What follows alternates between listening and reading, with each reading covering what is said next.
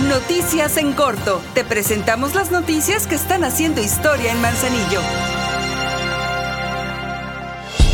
Para seguir fomentando el arte, ambientes de paz y entretenimiento para las personas, la presidenta Griselda Martínez anunció la realización del segundo Festival de Cine Manzanillo El Mar en Corto, el cual se desarrollará en distintas sedes del municipio, entre las que se contemplan cuatro comunidades rurales. El director general de Desarrollo Humano, Jorge Vargas, mencionó que en esta nueva edición se crearon sedes temáticas para proyectar obras cinematográficas y cortometrajes. Él listó el Cinema Camposanto, el Cinema Tropical, Cinema Resistencia, Eco Cinemar y el Cine móvil y que se desarrollará un torneo de skateboarding en el Pacífico Skate Park. Para más información, consulta las redes sociales.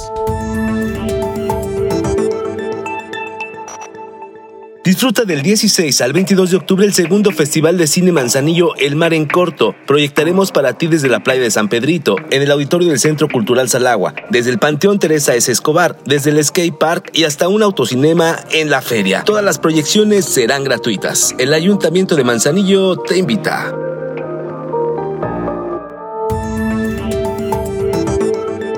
Tras catalogarlo como un hecho histórico, la presidenta de Manzanillo, Griselda Martínez, destacó que junto con la Cruz Roja Estatal Colima se podrá fortalecer la atención de la población manzanillense y de las personas que visiten el municipio, pues firmó un convenio de colaboración para abrir a través de dicha institución la carrera de técnico en urgencias médicas.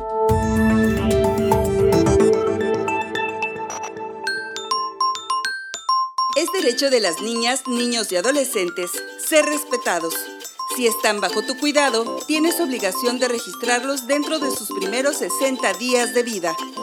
Por amor a ellos y por amor a Manzanillo, respetemos sus derechos.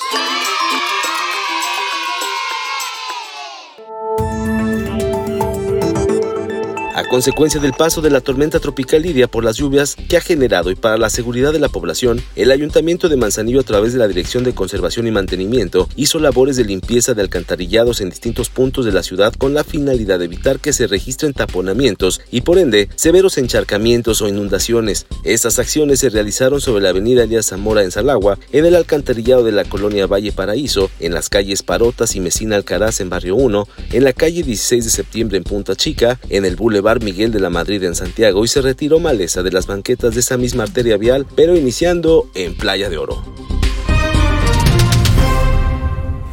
Ahora ya estás bien informado del acontecer de nuestro municipio. Trabajamos por amor a Manzanillo y unidos seguimos haciendo historia.